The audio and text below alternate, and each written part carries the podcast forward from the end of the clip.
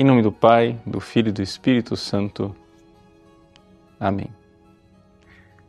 Meus queridos irmãos e irmãs, no Evangelho de hoje nós vemos o testemunho de São João Batista a respeito do Cristo com aquela frase que nós estamos acostumados a ouvir em todas as missas: Eis o Cordeiro de Deus. João Batista já sabia desde o início quem era Jesus. Isso fica muito claro no Evangelho de São João. Ou seja, o final do Evangelho nos diz que aquele que me enviou, ou seja, o próprio Deus, me revelou. Então, João Batista sabia desde o início que Jesus era o Filho de Deus e que com o batismo o Cristo se manifestaria para o povo de Israel.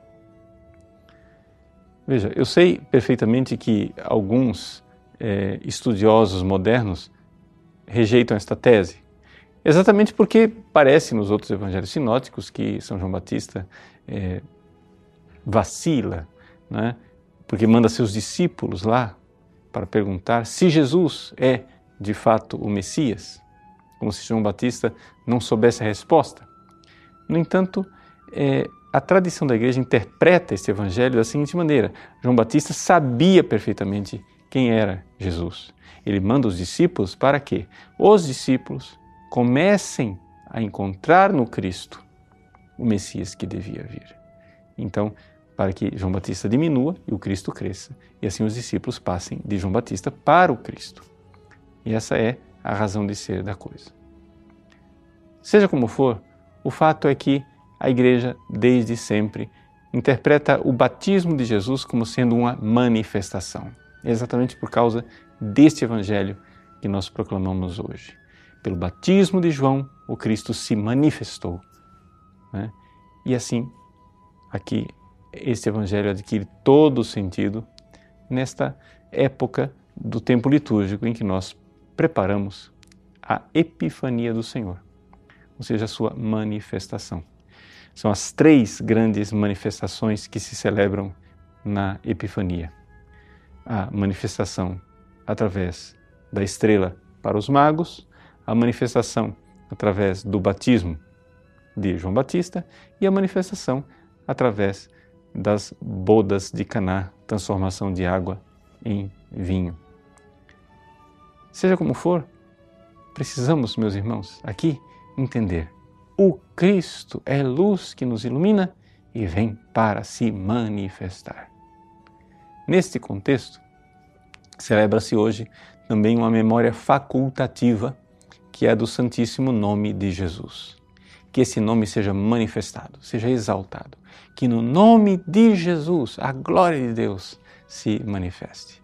Eis aí, nós não podemos cansar de ter esse nome nos lábios e de manifestar a sua graça, a sua verdade, a nossa gratidão e o nosso amor pelo Cristo.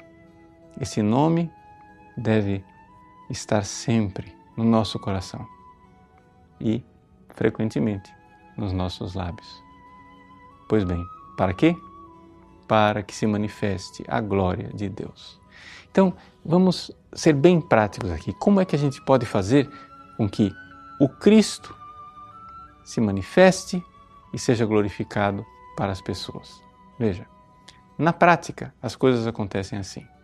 Quando nós damos o nosso testemunho da grandeza de Deus, de tudo que o Cristo fez por nós, quando nós transmitimos às pessoas né, a nossa fé, ali as pessoas começam interiormente a receber o Cristo, a receber né, a verdade que é esta luz interior. Então é evidente, essa luz começa sim a brilhar. E ali nós precisamos dar glória a essa manifestação da glória de Deus dentro de nós. Então, veja, vamos neste dia de hoje, invocando o santo nome de Jesus, pedir a Ele que aumente a nossa fé. E pedindo que aumente a nossa fé, Ele também nos dê a graça e a capacidade de manifestarmos essa fé e transmitirmos aos outros, para que todos, absolutamente todos, se dobrem e que diante do nome de Jesus o céu, a terra e os abismos se dobrem para a glória de Deus Pai. Deus abençoe. Em nome do Pai, e do Filho e do Espírito Santo. Amém.